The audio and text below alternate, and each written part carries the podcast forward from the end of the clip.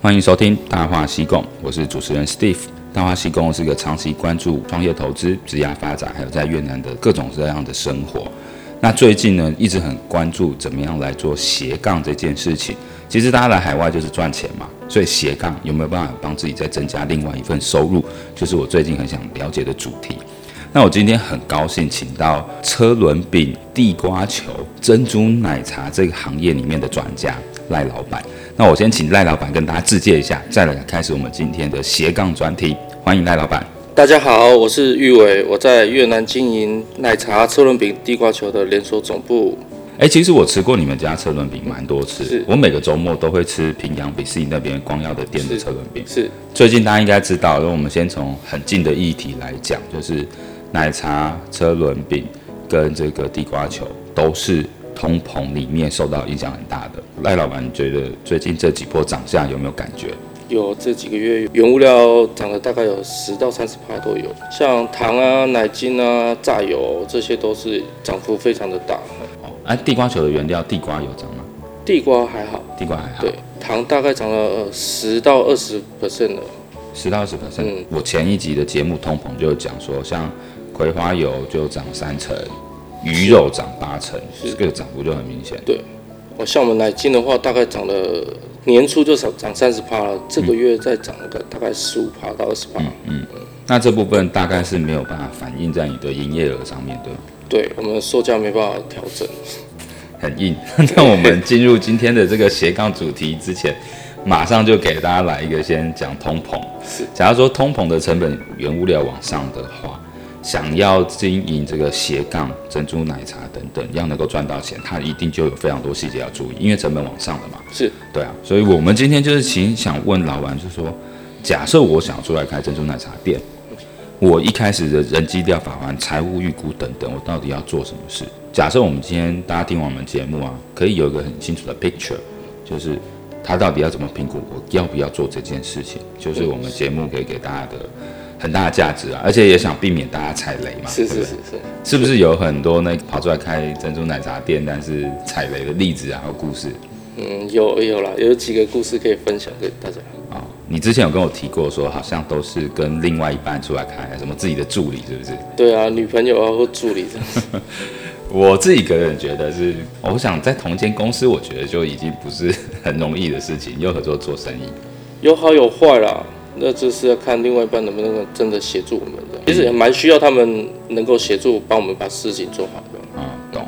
好吧，我们来分享到底大家走入珍珠奶茶开店这一块都是怎么样开始的啊、很多的干部抬干都是喜欢做副业，他们都觉得奶茶饮料这个是好，比较容易入手，也比较赚钱。嗯，但其实奶茶行业并没有这么容易赚钱，现在已经没有那种暴利的时代已经过了。嗯，就是要完全靠管理我们的营业额才能把它做好，然后销售额把它做好。嗯，哎、我觉得蛮有道理。我们可以讲，就是说，既然奶茶行业是开始比较内卷的一个行业，嗯，也就是说，它不存在低品质大量销售，它应该是很多样化，而且行销手段用的原材料还有产品设计都开始很竞争，就是内卷化嘛。是对，高端品牌的进来。假设说我今天要评估我要开始创业，我一定先做财务预估。是所以我们来聊一下，就是到底啊，做一个真奶店，不管里面要加卖台湾食品、车轮饼还是地瓜球等等各式样特色，我们是要怎么做财务预估？一般来讲是要做哪些费用的准备？你觉得？呃如果我们是采用加盟的模式的话，就是加盟金、保证金、设备的费用、物料的费用，第一批进料的物料费用，那还有房租，嗯，啊、跟押金，房租跟押金会占了我们其实蛮大一部分的。胡志明跟平阳的那个租金跟押金其实落差很大，我先有个大概的 picture。假设我想开一间像 Ops 店，我大概要准备多少钱啊？还有十亿到十三亿左右。哦，十到十三亿对，但就包含你刚才讲的加盟金、周转啊、对，房租、人什么什么什么。对对对对对，如果十亿、十几亿，它是可以撑多久？六个月吗？六个哦，月。六个月可以够了，它够的够够费用够哦了，对对对，那那其实没有到很多啦，嗯我觉得还可以接受。但是这个十亿，我们大概是怎么来看呢、啊？租金我们一般是预估在十趴左右，那个营业额的十帕左右，一千八百万到两千万的租金，那我们一个月要做到一亿八到两亿的生意。哦，懂对。所以它是一个锚定点，你选的那个 location，你应该要做到 location 十倍营业额才会对赚。会比较稳定，哦，但但是在胡志明的话，基本上是二十八，比例不太一样。嗯，哎、但我觉得这个老板讲的蛮好，就是假设我们是在比较便宜的平阳，或是离开胡志明市，其他同奈或是仁泽、龙安等等，我们帮自己定的目标应该是店租的十倍，最少最少，最少最对少。对对但如果是胡志明市，因为店租是非常贵的嘛，对能够做到五倍就算是不错了。对，这个胡志明的比例真的有点高。哦，那所以假设我在平阳，我要准备十亿，那我在胡志明，我是不是要准备二十亿？周转金会需要多一点，押金、租金，哦，押金是租房子的押金，对两个月的有时候有的房东会三个月，有的房东要六个月。哦，跟一般的公寓市场不一样，因为公寓房租是两个月押金，店面是要到六个月。有的你像范武老街啊、宜郡啊、步行街那边，至少都是六个月起跳。六个月，那范五老那边的租金大概是怎样？之前我有问过一家，大概要六千美金，六千美金一个一个月，月它是一整栋的嘛？对，然后店面很小，这样大概三米而已，嗯，然后深度大概十米多吧。可是六千美金，它押金又要六个月，那不对就要三万六美金？对对对对对，我光租间店我就先押一百万在里面。以前那个有一个做手机的三 S，嗯，他就是在那边租了个店面，那个他的房租比这个还要高啊。但是这个人流真的是有帮助的吗？疫情前有，但疫情后现在还没有。哦，哦，懂懂，因为所有不管是做店面生意，最重要一定是要先有流量。对对，那你流量打开是可以从过路客或者是知道你这个品牌特别来跟你定的嘛？是，对，诶，那这几个比例你觉得在过路客多少 percent？因为品牌效益特别来跟你定饮料的多少？其实我们街边店的话，你过路客至少要百分之五十到七十以上会比较稳定。街边店对对，过路客要不要五十到七十？嗯，但那你其他不是有什么上班族或稳定客源或网络定的？那就可以占到百分之三十是还比较好的。哦对，网络订购的话，平台要抽成嘛，对，那我们的其实单价客单价就会比较低一点。嗯对嗯嗯。那我现在在了解，所以我们会抓几个数字。假如说平阳的租金是一两千万，对，然后在胡志明市可能是一亿两亿这样子，嗯，有时候最便宜就是四千万到六千万这样子的一哦个，四千到六千，所以看区域。可以简单来讲啊，平阳可能会是胡志明的两三成而已嘛，就对两千万跟六千万的差别。对，但是两千万你要是想办法做到两亿，啊嗯，对，没错，六千万你要你要做五倍的话，你就要做到三亿啊。对，对，哦，了解，所以这个才会最有。所以我一开始准备十亿的话，有多少是要花在装潢跟设备上面？是装潢大概是三亿到两亿到三亿左右，嗯，那设备大概是两亿到三亿，实际上剩下四五四五亿亿嗯大概是就是物料跟那些周转金这样。哦，物料还有那个员工的费用嘛。对对，哦，了解。所以想要出来做一间这样的店，就是准备个十亿到十五亿，我可以在平阳想办法。对。但我如果在胡志明市，我我觉得好像要 double。对应该差不多要20几 double 亿对，通常啊，多久之内有办法给他做到打平？我先不讲赚钱哦，或是把那个十几亿回本啊，比较疫情前比较好的状况，打平，嗯你说每个月吗？对，每个月打平，然后通常多久可以回收？两年、三年？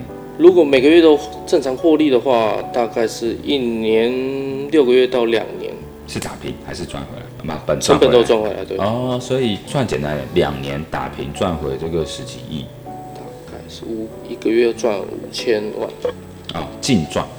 嗯，我如果自己不在现场，我请人的话，我应该比较好期待是他一个月可以帮我多五千万的现金，在平阳有机会，在平常有机会，听起来很不错哎，一个月多五千万，那说不定真的是可以给他拼一下。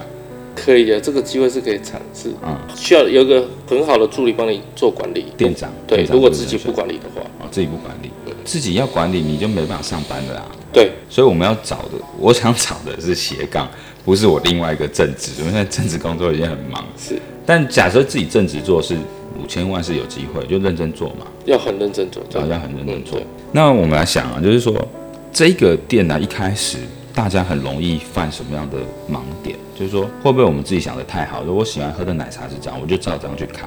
但其实这个产品并不是越南人口味想要的，因为我们主要市场是越南人嘛，是那台湾人又没办法喝多少饮料。对对啊，所以最容易犯的盲点是什么？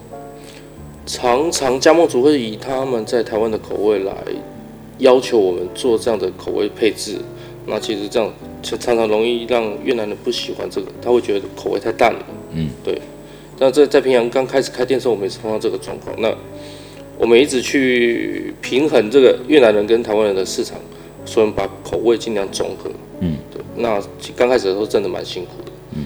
那现在调整到已经，其实越南人都还蛮喜欢来我们的店的，那这就是一件非常好的事情。这样你你所谓的调和就是我糖给他加多一点是这样吗 也是也是，那越南人是喝蛮甜的啊， 对他们现在比较甜，但是今年后来他们现在已经口味也是慢慢跟我们的比较接近了，所以在制作上会比更更轻松、更简单。哦，你是怎么感觉到越南人的口味跟我们比较接近啊的、他们开始知道怎么点半糖、少糖或者是七分糖这样子。哦，所以一间店你会去统计说要求半糖、三分糖的那个量是不是？对我们那个 POS 机都看得出来。哦，所以还是要看数据啦，对对对才调整趋势。那刚好，因为现在糖涨 价，你刚好可以减糖，减糖又不减价。也是也你是，刚才贴一个呼吁健康，就是只用一分糖好。 没 错没错，我我觉得这个是 OK，所以呃，跟我们在理解管理工厂很像了，其实都是要看数据，是这样分析，对，所以避免掉的盲点，你通常会怎么做？比如说你要到一个国家，先看它的口味，你会怎么做？我会去所有啊相同产业，我会先去每一个产每一个店都去试吃一遍，啊、我去把它的中间值抓出来，嗯，甜度啊或者是口味他们喜好的，再去做比对分析这样。嗯，那我也喜欢去市场了解他们到底吃的是什么，或者是喝的是什么，看能不能加入我们的产品里面做搭配，让他们能够更容易接受我们的产品。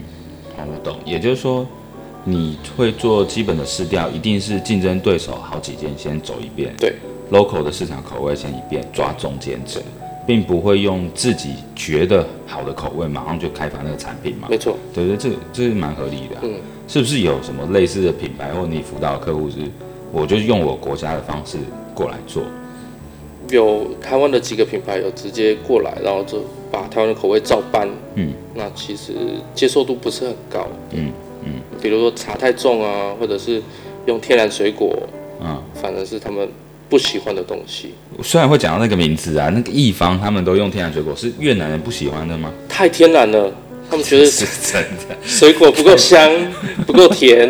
对，因为像芙蓉，他们都会有那个什么蜜桃茶啊，什对么啊，那个比较像比较甜，反而是他们要的。对对那我对，们要用香。，对我们打天然水果的，反而没有竞争力。对对哇，这个打击太大了对对，就把也把我的所有的观念都颠覆啊，我也不得不妥协这样。哦，懂。就说我我真现在真奶在台湾一杯也是七十块八十块，那在这边我记得大概四万到六万之间，但是我们平均每杯赚的钱跟台湾比是比较多还比较少？还是以原物料来决定吧，因为我们现在这边还是会把成本控制在合理的范围之内。对，嗯，我们的物料成本大概是抓到三十五趴以内。三十五趴，对，所以店租十趴，物料成本三十五趴，就四十五趴，对剩下就是人工嘛。对，人工真的看区域跟你使用的人数量，人工两成多吧，哦，四十五趴再加上两成多，剩下其他管销行诶行销也要准备一定的预算吧。行销对，我们总部会这边会负责绝大部分的行销预算的。对哦对，所以行销的工作可以抓在你这边。对，那你怎么做到那那个 local 区域的行销？因为你要顾胡志明，也要顾平阳，他的客群不一样，平阳的工人啊，胡志明都上班族。各个区域的话，会由他们的各区域的做广告投放。那我们这边会做品牌的那个行销方式，然后推出新产品，然后符合当地人口味的东西去做，帮他们做新产品的上新这样。所以可以理解，你扮演品牌授权的总部有行销、原物料控管，对，还有一些什么 POS 系统、数据分析这些建议。是，都然有。后 local 它还是要拿你们的 material 去做那个区域的广告投放。把我们总部做好的行销方案到那个区域去做投放，效果会比较好一点。哦，那如果我自己这间店我想要做打折，或者我想要跟某几个工厂签什么特约厂商打折，这个要过你们这边总部同意，还是我自己店就可以做？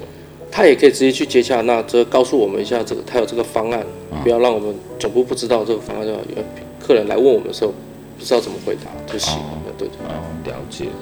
哎，可是对于你一个这个总部的概念，是发展直营店比较好，还是加盟比较好？都好啦，其实直营店是必须要有的，你不能一个品品牌没有直营店，这样你加盟主来看的时候，你什么都没有，这是一个公司，这样也不是很好的事情。对对对，有直营店你才有现场实操的经验呐、对对你才知道怎么协助别人客户。没错，哎，你们第一间店是那个咖啡公寓，还是富润郡那个啊、富润君那间，富润郡那个后来改换地方了吗？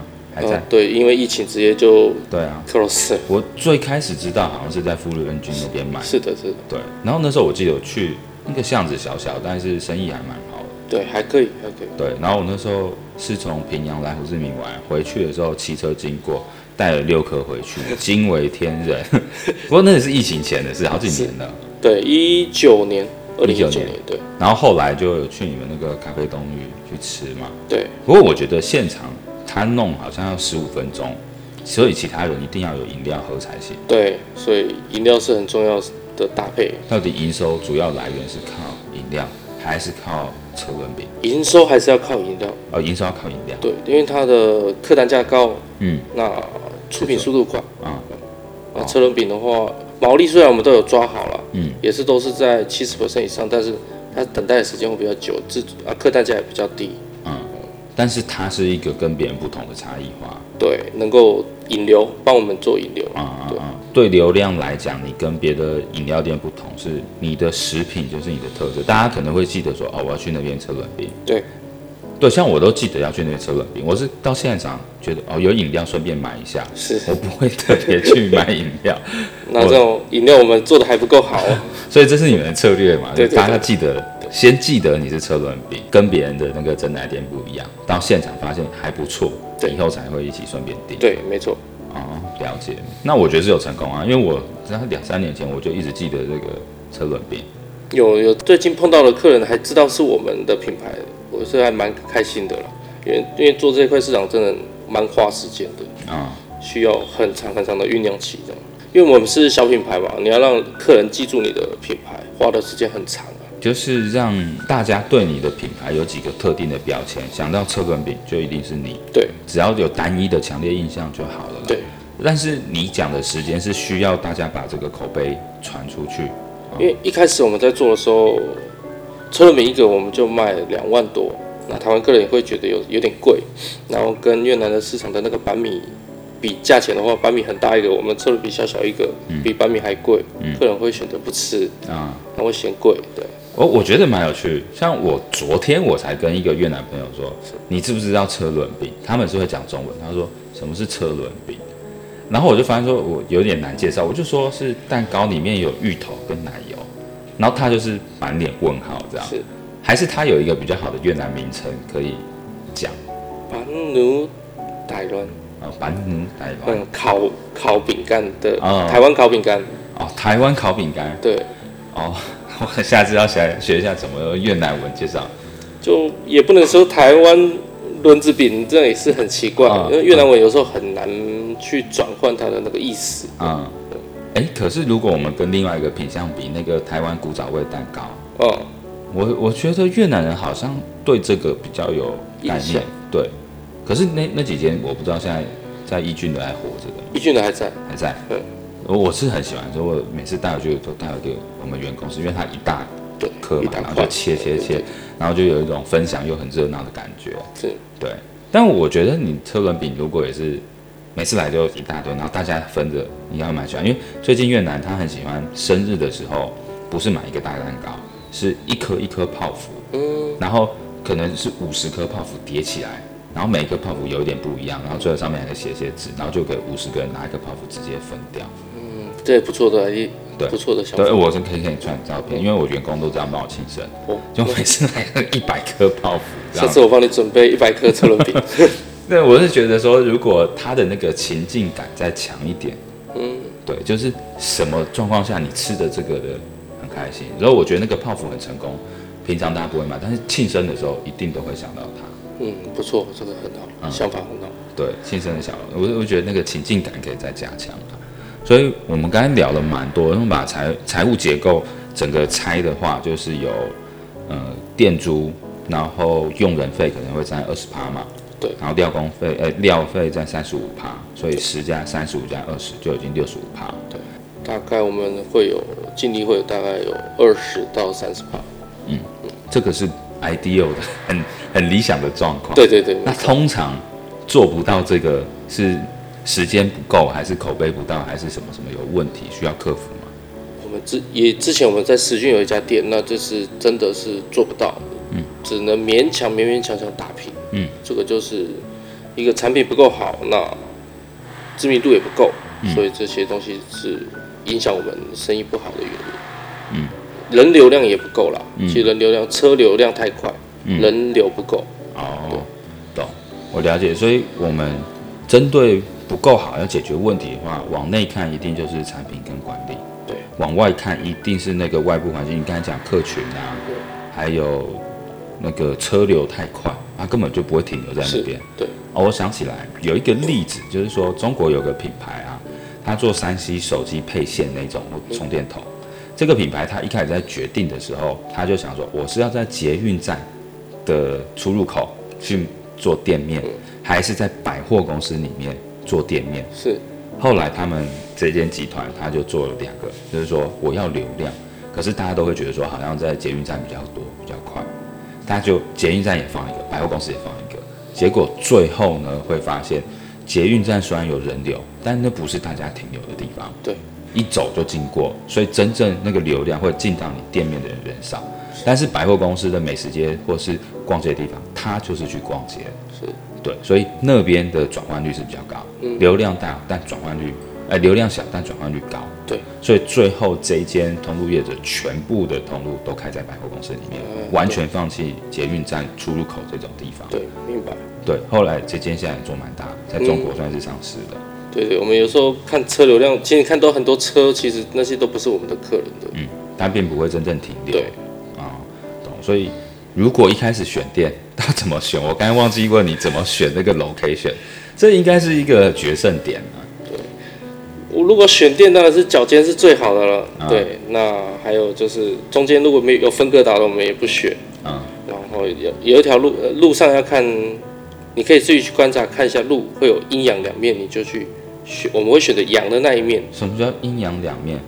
哦，比如说你站那条街，嗯，虽然它这条街很长，但是它可能每个段落的其实阴阴阳两面都不太一样。哦那你会注意看阳的那一面的话，它就生意很蓬勃。嗯那阴的这一面就是可能就是卖一些药啊，或者是比较冷的这种，哦，会比较不热络，你就会看起来那对比就感觉很强烈。嗯卖药是怎样？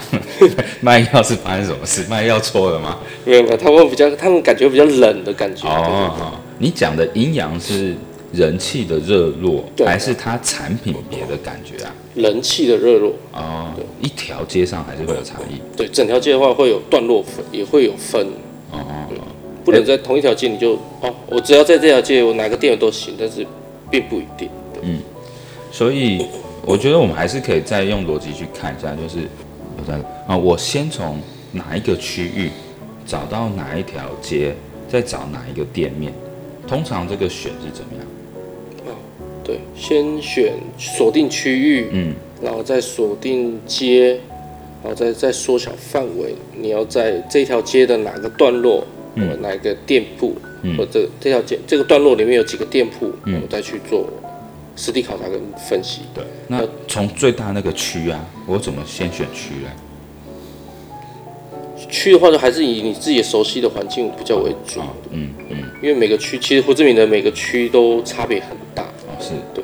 举个例子啊，像一郡都是观光客嘛，对呃我想区最影响应该就是客群的来源吧，对，所以一郡都是观光客啊。没错，那富润郡那边好像是什么住住宅跟对，居没民错嘛，。嗯那消费力比较高一点的区，然后二郡可能就是老外，我可是对我这个很模糊啦，我其实对区是只有一个大致的印象而已。对，因为我们每胡志明的每个区每个区的消费客群真的落差蛮大的，他愿不愿意花这个钱，其实你像五郡华人区、五郡六区华人区，他们就会比较舍不得去花钱，跟哦，我们传统华人一样。好，我懂了。所以那个区就是看那边的人大不大 方，对，你就选那区的人比较大方，对不对？舍不舍得舍不舍得用钱呢、啊，不要选到小气的区就对了。对对对。但大方的区店主就贵啊，对，相对的会比较对大。啊。所以我要是选我熟悉，比如说我在平阳，那我就选平阳。对。他的客群就是工人比较多，还有台湾人嘛，台湾嗯，对，台湾中国人。那在这个区里面，我开始怎么找哪一条街呢？在平阳的话，我们会要找到比较人口比较集中的区域范围，集中在那个市场的会晚上会出来的范围之内比较好一点。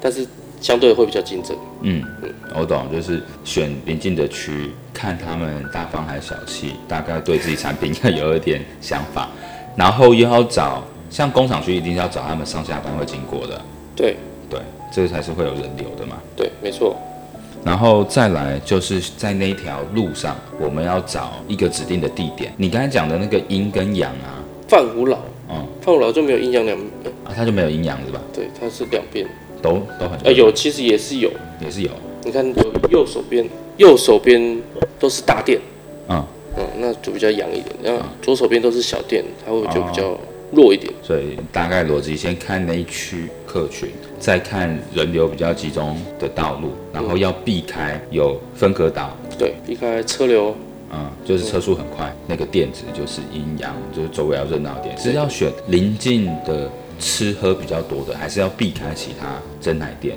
其实有时候大家在一起也不是一件不好的事情，对是吗？对好的，我们对于今天赖老板他很多无私的分享，从财务结构到选店地址啊，还要避免的雷区，我觉得通整的很好。